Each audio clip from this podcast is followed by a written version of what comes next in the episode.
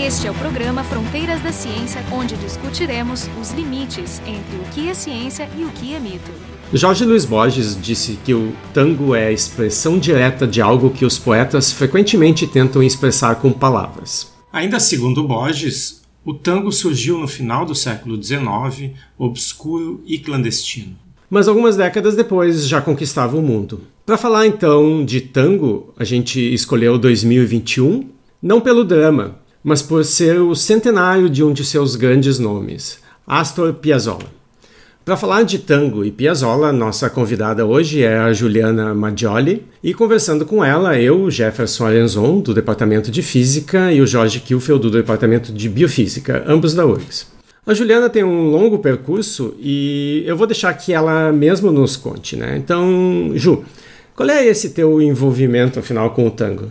Bom, em primeiro lugar, meu envolvimento com o tango é a partir da dança, e a dança e a música têm uma relação direta, profunda e constante, desde o início. Sobre o meu percurso com o tango, eu começo dizendo que eu era a pessoa que não gostava. Principalmente da imagem do tango, o estereótipo da dançarina, o estereótipo do dançarino, aquela imagem que normalmente a gente costuma associar a aqueles espetáculos das casas de show de Buenos Aires.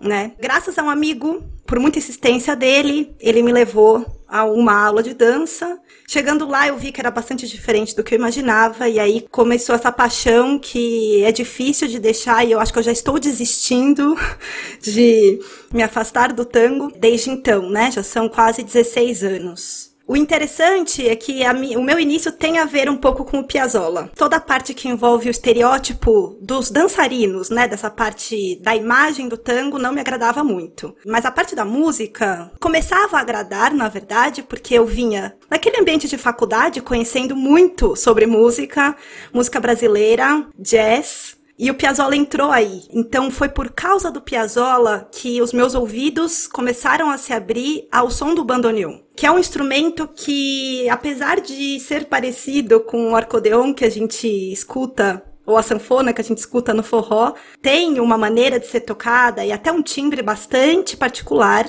E pelo menos aqui em São Paulo, eu não sei aí, vocês gaúchos, vocês que moram no Rio Grande do Sul, como se dá no cotidiano de vocês, é um pouco estranho, né? Não é tão próximo da gente. Mas por causa dessa ponte com a música clássica, o jazz e o samba, né, um samba mais erudito, depois da bossa, eu me aproximei de Piazzolla e aí o meu amigo conseguiu me convencer aí nessa primeira aula. Quando eu cheguei lá, eu vi que o Piazzolla estava muito, muito longe do que eu vivenciaria como dançarina. Bom, deixa eu comentar que aqui para nós do sul, né, o som da gaita, o som do acordeon, ele é bastante usual, né?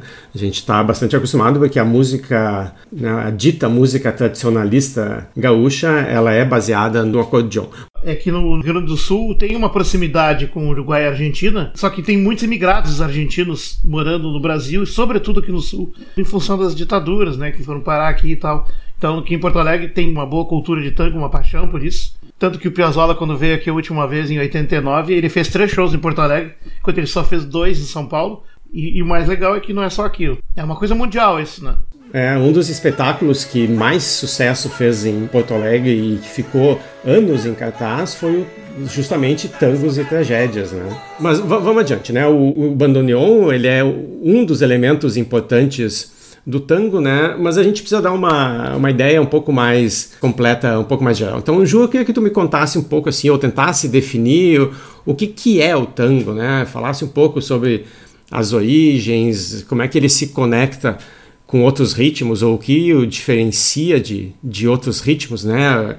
E se existem estilos diferentes, variações, como é que ele é, ele é conhecido em outros lugares? Todo mundo dança do mesmo jeito? Existe um, um jeito único de dançar o tango?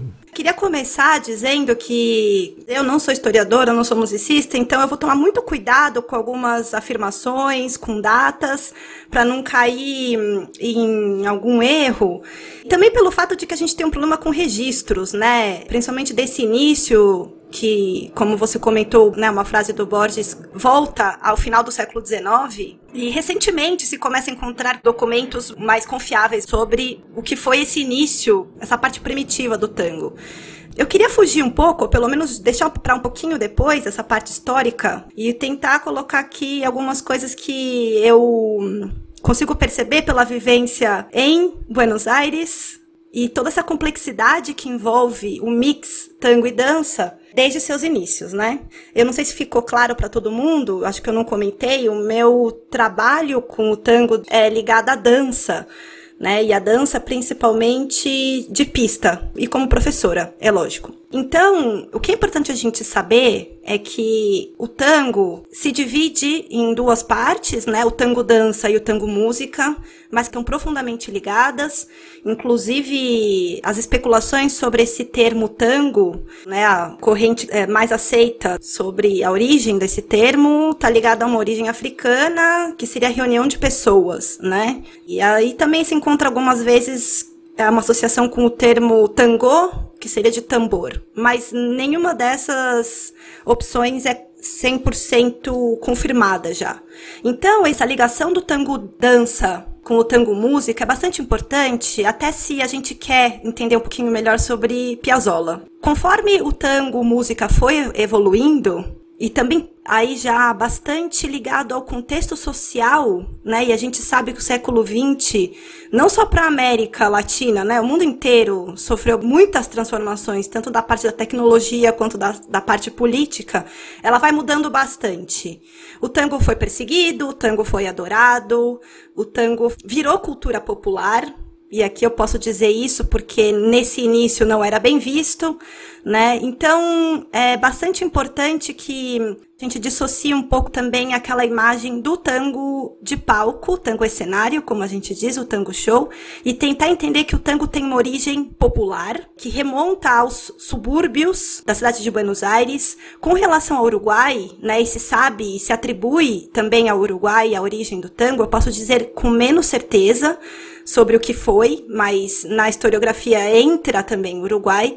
Mas eu prefiro ficar mais é, ao redor do que aconteceu em Buenos Aires, né? A zona portuária de Buenos Aires que estava recebendo muitos imigrantes ali na virada do século XIX para o XX, coisa que no Brasil a gente viu também, em São Paulo, Nova York, né, nos Estados Unidos também viu a mesma coisa, a imigração europeia chegando. Então, o tango primitivo, ele vem de uma mescla entre o que acontecia no campo, o que a gente diz mais gaucho, a rabaneira, que veio de Cuba, na parte rítmica principalmente, e ainda sem as influências europeias, né? Então esse tango primitivo, ele tá bastante ligado a músicos não eruditos e uma certa necessidade de expressão até de pessoas excluídas como os ex-escravos. É, toda essa parte negra, que eu também prefiro não entrar muito profundamente, porque temos pouco material sobre, ela ficou bastante à margem da historiografia do tango, mas ela é bastante importante, como até estava comentando agora há pouco sobre o termo tango. Então, o momento da urbanização do país com a vinda dos próprios imigrantes, a população começa a vir do campo para a cidade, as oportunidades de emprego começam a estar aqui e o tango sofre muita transformação por causa desse contexto urbano. E aí a união dessas pessoas que vinham do campo, sejam os criojos, que trabalhavam no campo, descendentes espanhóis, ou os ex-escravos, junto com essa nova leva imigrante, começa a conformar o que a gente entende como tango hoje o tango ele tem uma, uma identidade, por exemplo, quando a gente conversa aqui, né, a gente sabe que tu é de São Paulo, porque tu é a única que tem sotaque de nós três aqui. Mas o, eu queria saber se o tango tem sotaques. Tu consegue identificar um estilo, uma assinatura, né? Olha, esse aqui é o tango japonês, esse aqui é o tango parisiense, esse aqui é o tango uruguaio, o tango argentino. Existe uma, uma identidade ou existe um único tango. Existem variações sobre o tema? Sim, há diferenças. Eu acho que um, você está falando da dança, eu imagino, né? Um olhar mais treinado consegue perceber melhor, mas aí o motivo é porque o tango é muito transparente com o subjetivo de cada pessoa, né, a individualidade de cada um, e isso inclui a cultura dela mesma, né? Então eu tive a sorte de viajar praticamente todos os continentes, ou quase todos os continentes, e esse é um dos meus objetos de estudo atualmente, sobre como cada cultura absorve essa dança tango, mas eu já posso dizer para você com uma certa certeza de que sim, existe uma diferença no modo de bailar, não porque existem muitas regras, mas porque existem diferenças culturais óbvias. A outra resposta tem a ver com a história do tango em si, e assim como a música evoluiu, e vocês devem imaginar que o Piazzolla é um dos ápices dessa evolução, a dança também teve uma evolução que é interessantíssima de contar e eu espero que eu tenha oportunidade. Mas eu posso já pontuar para vocês a diferença, por exemplo, entre o tango de pista e o tango cenário né? O tango dançado socialmente e esse tango mais artístico, entre aspas, que algumas pessoas preferem dizer assim, que precisa da atuação, da interpretação, de estudos cênicos e considera o palco. Esse tango é o mais conhecido, né? Ele é feito para seduzir, ele é feito para instigar feito para vender é o, é o famoso for export e a gente deve muito, inclusive nós dançarinos de tango pista, tango social, a gente deve muito ao tango show. É, e aí, se ficou alguma conotação pejorativa no que eu falei aqui sobre o que seria o tango de palco, já fica claro aqui que não é isso, porque a gente deve muito ao tango argentino, que foi um espetáculo surgido, criado no, em 1983, que foi para Paris e fez um sucesso tremendo, foi para Broadway, ou seja, ficou em cartaz em cidades estrangeiras de público bastante exigente e que acabou trazendo de volta depois de uma, um longo período de ostracismo, vamos dizer assim, por vários motivos dentro da Argentina, voltou a ser bem visto desde fora e voltou a encantar os próprios argentinos. Um dos motivos, né? Então a gente deve muito ao tango artístico por causa disso mais recentemente. Só para terminar essa resposta, é, eu queria dizer sobre o tango pista, ainda dentro só da modalidade, o tango social, um fenômeno que eu acho muito lindo, que é a diferença entre bairros Existem diferentes formas de dançar de acordo com os bairros portenhos. Então, eu consigo reconhecer um dançarino dependendo da corrente, né? Ou seja, dos professores que ele teve ou do bairro que ele cresceu e tomou as aulas por causa dessa diferenciação. É claro que hoje em dia isso está se perdendo porque não é mais tão difícil ir para o subúrbio como era antigamente.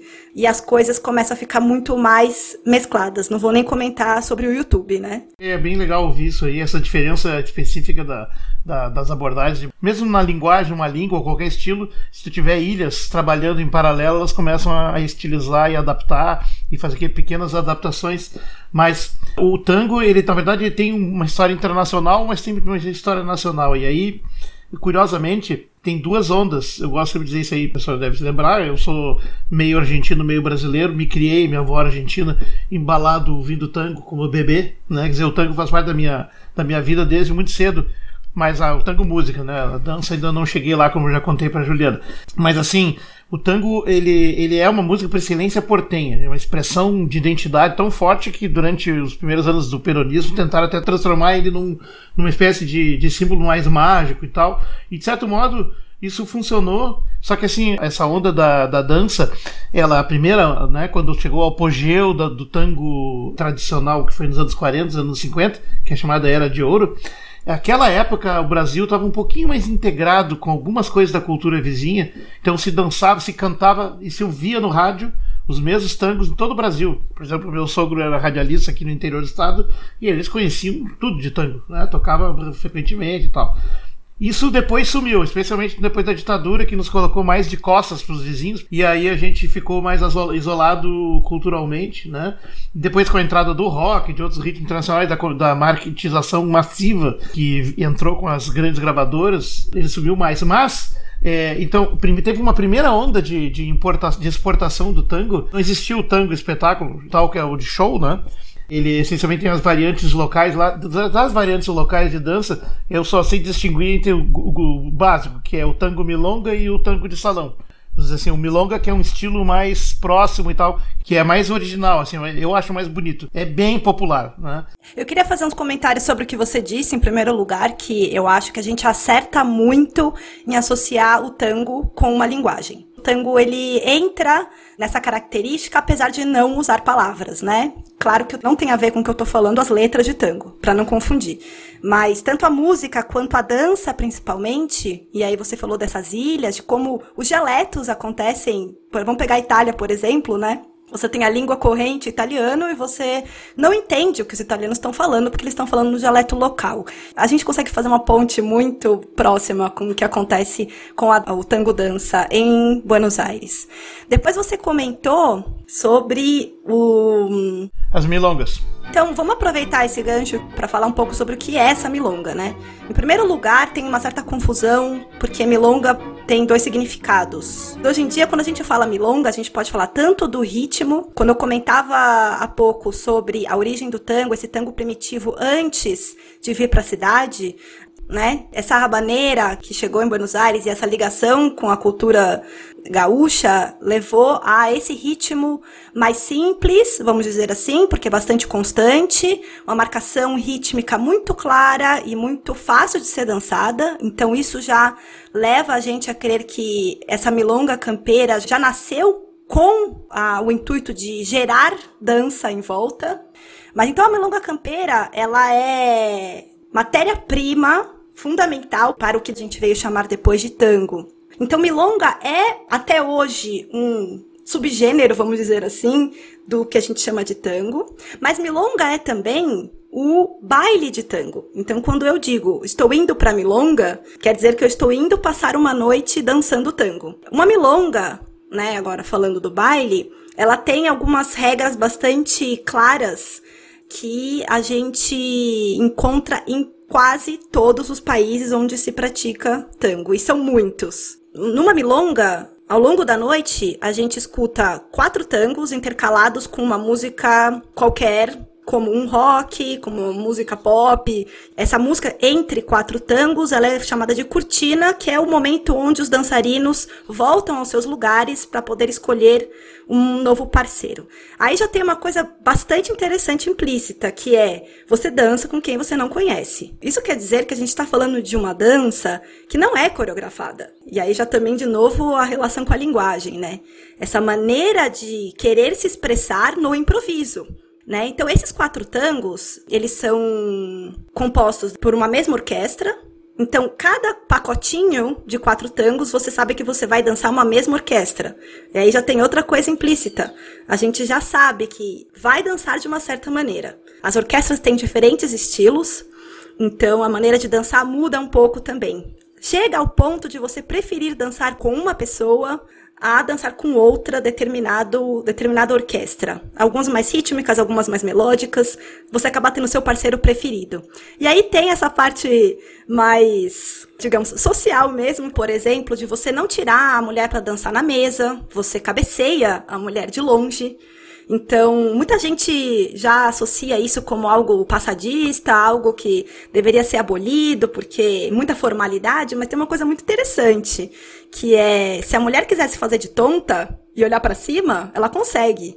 Né? É muito mais fácil ela né, negar um convite para dançar. Essa é a, é cultura del piropo. Piropo é, é. essa essa sedução e tal, mas que tem um ângulo machista também, claro. É, tem várias coisas que são questionadas hoje em dia, mas que a gente pode defender que se existem até hoje é porque algum sentido tem. Então é isso, resumindo, milonga dança, milonga baile, e só para terminar essa parte do baile é o que torna possível, na minha opinião, na minha visão, essa cultura tango hoje ser um fenômeno global. Já que a gente está falando de o tango dança, né? Uma das características que me chama a atenção sempre é a importância do caminhar.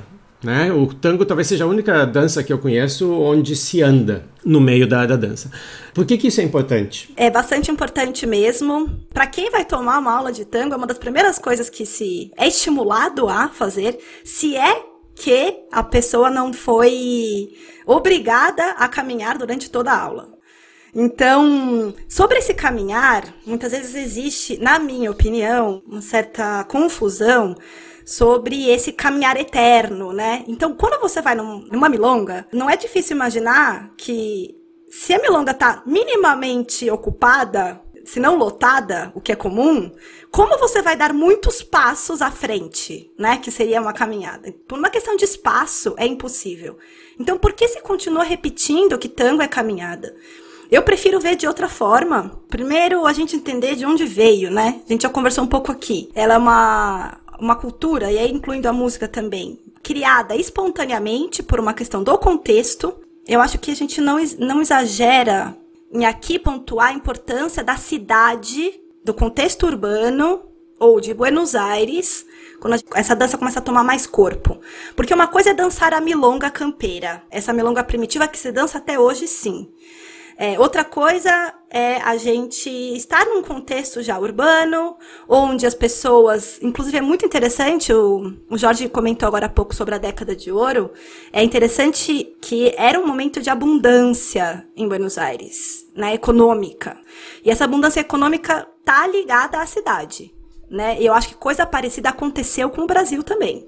É, São Paulo, por exemplo. Tanto que eu, como arquiteta, vamos dizer assim, é, vejo muita semelhança, por exemplo, entre Buenos Aires, que é uma cidade maravilhosa, de arquitetura maravilhosa, e o nosso centro antigo. Infelizmente, São Paulo não estendeu essa arquitetura por toda ela, mas se a gente vai para o centro de São Paulo, a gente sente um pouco do que foi Buenos Aires. Nessa mesma época, o rádio tinha uma importância fundamental, inclusive política, né? A Evita, Peron, eles usaram muito desse meio de comunicação em massa, inclusive acho que a Evita foi é, atriz de rádio, né, uma coisa assim, para conseguir transmitir conceitos importantes que tornaram eles tão populares, né? Mudou a história da Argentina o fato do rádio existir. E mudou a história do tango também. Então, desculpa, voltando ao tema da caminhada, esse caminhar tem muito a ver com a maneira de se mover portenha. Tem até um professor meu que maestro, na verdade, ele fala: vocês têm que imaginar o que é um portenho. Então, ele mesmo, como não sendo portenho, diz: eu penso como um portenho quando eu vou dançar tango. Então, esse caminhar, agora falando da dança, né? Se a gente não caminha, então, quando tá numa pista lotada, o que, que resta dessa caminhada? Todos os movimentos são caminhados. Pensem vocês dando um passo à frente. Essa simplicidade, essa naturalidade de fazer algo que vocês fizeram a vida inteira deveria estar na dança de vocês, vamos dizer assim. Só mais um detalhe. Uma vez eu fui tomar uma aula com velhos milongueiros lá em Buenos Aires e eles falaram assim, né? A professora falou assim: Quem disse que caminhar no tango é como caminhar em la calle? Que pelotudo dijo isso. Né? Ou seja, até nisso, né, alguns professores, alguns maestros gostam de fazer essa, essa comparação com o andar na rua. Um pouco como eu fiz agora há pouco. E há outros que dizem, jamais. Existe toda uma maneira estilizada de fazer. E eu acho que as duas estão corretas. É, primeiro que a questão da caminhada e o desafio de não poder fazê-la num baile quando tem um monte de gente num espaço restrito, qualquer dança tem esse problema. Nunca vai poder fazer um espetáculo à vontade. E essa é a diferença principal no tango. Espetáculo está tudo planejado para ter espaço para te esvoaçar completamente. Mas aí duas coisas que, que eu acho legal, assim, ó. Eu acho que essa ideia da caminhada, ela resume um outro conceito que tem ali, que é o que deixa ela muito parecido com a baneira também. E torna diferente de outros tipos de dança de matriz europeia, que é a continuidade, o fluxo. Né? Ela é uma dança que interessante. O, tango, por exemplo, tem as duas fases. A fase do tango Guarda Verca, que é o tango até os anos 20, 30, o mais antigo, ele é um tango com três partes, né? Um, dois e três, né? A terceira parte lá, o trio, como se chama, que é uma coisa meio louca. No entanto, quando tu dança, tudo isso aí vai emendado tem uma fluidez mágica. E essa é uma das coisas que mais me encanta quando dança. Como é que pode? Muda tudo isso e tu continua. Continua. Nas danças outras, tu, quando tu toca o tom, toca o ritmo, tu toca também os passos. Eu posso estar dizendo alguma bobagem, mas no tango de duas partes, que surge dos anos 30 em diante, também. Então, a fluidez é uma coisa importante. E aí tu falou antes da baneira, né? Porque a baneira surgiu também com, a, digamos, uma herança em parte de alguns elementos dos escravos trazidos de África. Aí ela é levada para a Espanha e na Espanha ela sofre um desenvolvimento totalmente independente, passa a ser um ritmo nacional que se chama Baneira e ninguém sabe que se chama Baneira por causa de La Havana, na cidade. Depois ele volta para Cuba e insemina o surgimento da música, digamos que é hoje se chama salsa, mas que é um termo errado, né? Que são os ritmos caribenhos de, de Cuba, especificamente do, do mambo, da rumba, né? E ao mesmo tempo o tango não fez esse caminho. O tango surgiu em Buenos Aires, até se difundiu pelo mundo, mas ele não foi inseminado de novo de fora, a não ser talvez com Piazzolla e o movimento, digamos, do novo tango, que não foi só Piazzolla, mas ele foi o principal representante, né? Onde se fez uma fusão, uma aproximação entre outros elementos, é mais complexo que isso, mas nós vamos falar depois, entre os elementos com o jazz. Que Piazzolla vai trazer porque ele foi criado desde os 3 anos de idade em Nova York o pai dele migrou para lá e tal, então ele teve uma, uma, um sincretismo cultural bem forte. Então, essa dança que a gente conhece hoje como salsa, que é uma das mais populares danças de salão hoje em dia, eu acho legal você ter citado, eu não conheço profundamente o surgimento da salsa, mas uma coisa que é inquestionável é a importância da parte rítmica na salsa. É uma fórmula fácil de se seguir. Aí o tango deixa quem tenta dançar com essa expectativa deixa frustradíssimo. Porque quando a gente sai desse tango primitivo, onde essa marcação rítmica era muito constante, o que faz todo sentido com o que você acabou de dizer, o dançarino se encontra com algumas orquestras onde abandona um pouco essa parte fixa, vamos dizer assim, ou deixa a parte melódica muito evidente, o dançarino se frustra, fala: como é que eu danço isso? Então, apesar de a gente tá falando aqui que seria mais fácil dançar ou mais óbvio dançar no tango primitivo, essa Guardia Vieja que termina ali pelo começo dos anos 20, o tango em seguida, até os anos 50, mais especificamente 55, e aí o Piazzolla começa a ter uma certa importância no cenário, por esse ponto de vista, o tango ele era feito para se dançar. Mesmo ele evoluindo como música, mesmo é, flexibilizando essa parte rítmica que era muito, era tipo um fundamento antes, né? Pelos irmãos De Caro, ali em 20, 21, a coisa começa a dar mais importância para a parte expressiva. E não é muito difícil a gente imaginar que a gente consegue talvez mais expressividade quando você começa a agregar possibilidades de manipulação dos elementos da música, como por exemplo o ritmo, mas também incluir a parte melódica, né? Então, o que esses irmãos De Caro fizeram, ou que se atribui a eles, é um começo de uma erudição no tango música, né? Foram os primeiros músicos a entrar de uma forma constante, né? Ou seja, eles trabalhavam com tango, né? Eram músicos do tango, mas eram de formação erudita. Então, quando esses irmãos montam sua própria orquestra, eles pegam e sistematizam vários elementos, e por essa sistematização, intelectualização da música, eles começam a explorar muitas possibilidades. É tão importante essa pareja de irmãos, né, que a gente não erra, eu acho, em dizer que Piazzolla, ele é fruto da corrente da Cariana. É verdade. Aliás, esse, o tango surge instrumental, aí ele vai incorporar o som depois, por várias razões, entre elas o cinema falado, né? que deu origem então, ao, ao tangueiro mais famoso de todos, que permitiu acender o Carlos Gardel, Carlitos. Ele começa instrumental, depois ele, nos anos 20, começa a colocar só estribilhos, que só tinham chamados de estribidistas. Ou seja, a orquestra tocava todo o tango e uma pessoa entrava e cantava só o estribilho, bem curtinho e ia embora. Ou seja, não gostavam do canto. Aí nos anos 40 em diante, o cantor passa a ser quase que uma coisa central, né? E a dança continua importante, mas mesmo nos anos 40, as orquestras tocam o tango inteiro com as duas partes, A e B. Só depois recomeça por cara cantar e no final volta pro instrumental porque cai fora aí o cantor, né?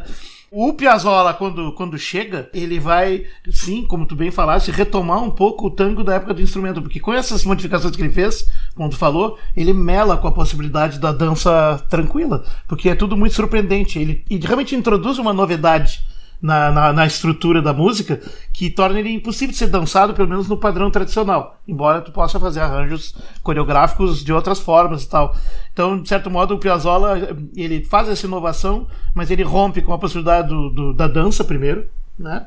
E segundo, com o próprio canto, porque tem, não tem tanta coisa cantada dele. Ele fez algumas coisas, ele fez uma ópera, mas é tudo modificado, não é. O canto é secundário. O Piazzolla rompeu com isso. Nesse episódio duplo em celebração do centenário do nascimento de Astor Piazzolla, nossa convidada, Juliana Maggioli, nos contou um pouco sobre o aparecimento e desenvolvimento do tango, tanto música quanto a dança, e a gente já pode vislumbrar um pouco como o Piazzolla surgiu nesse contexto. Na segunda parte, a gente vai continuar a conversa sobre o tango, digamos, ortodoxo, e também sobre a origem do novo tango, para finalmente contar um pouco mais da trajetória do Piazzolla e falar da sua música.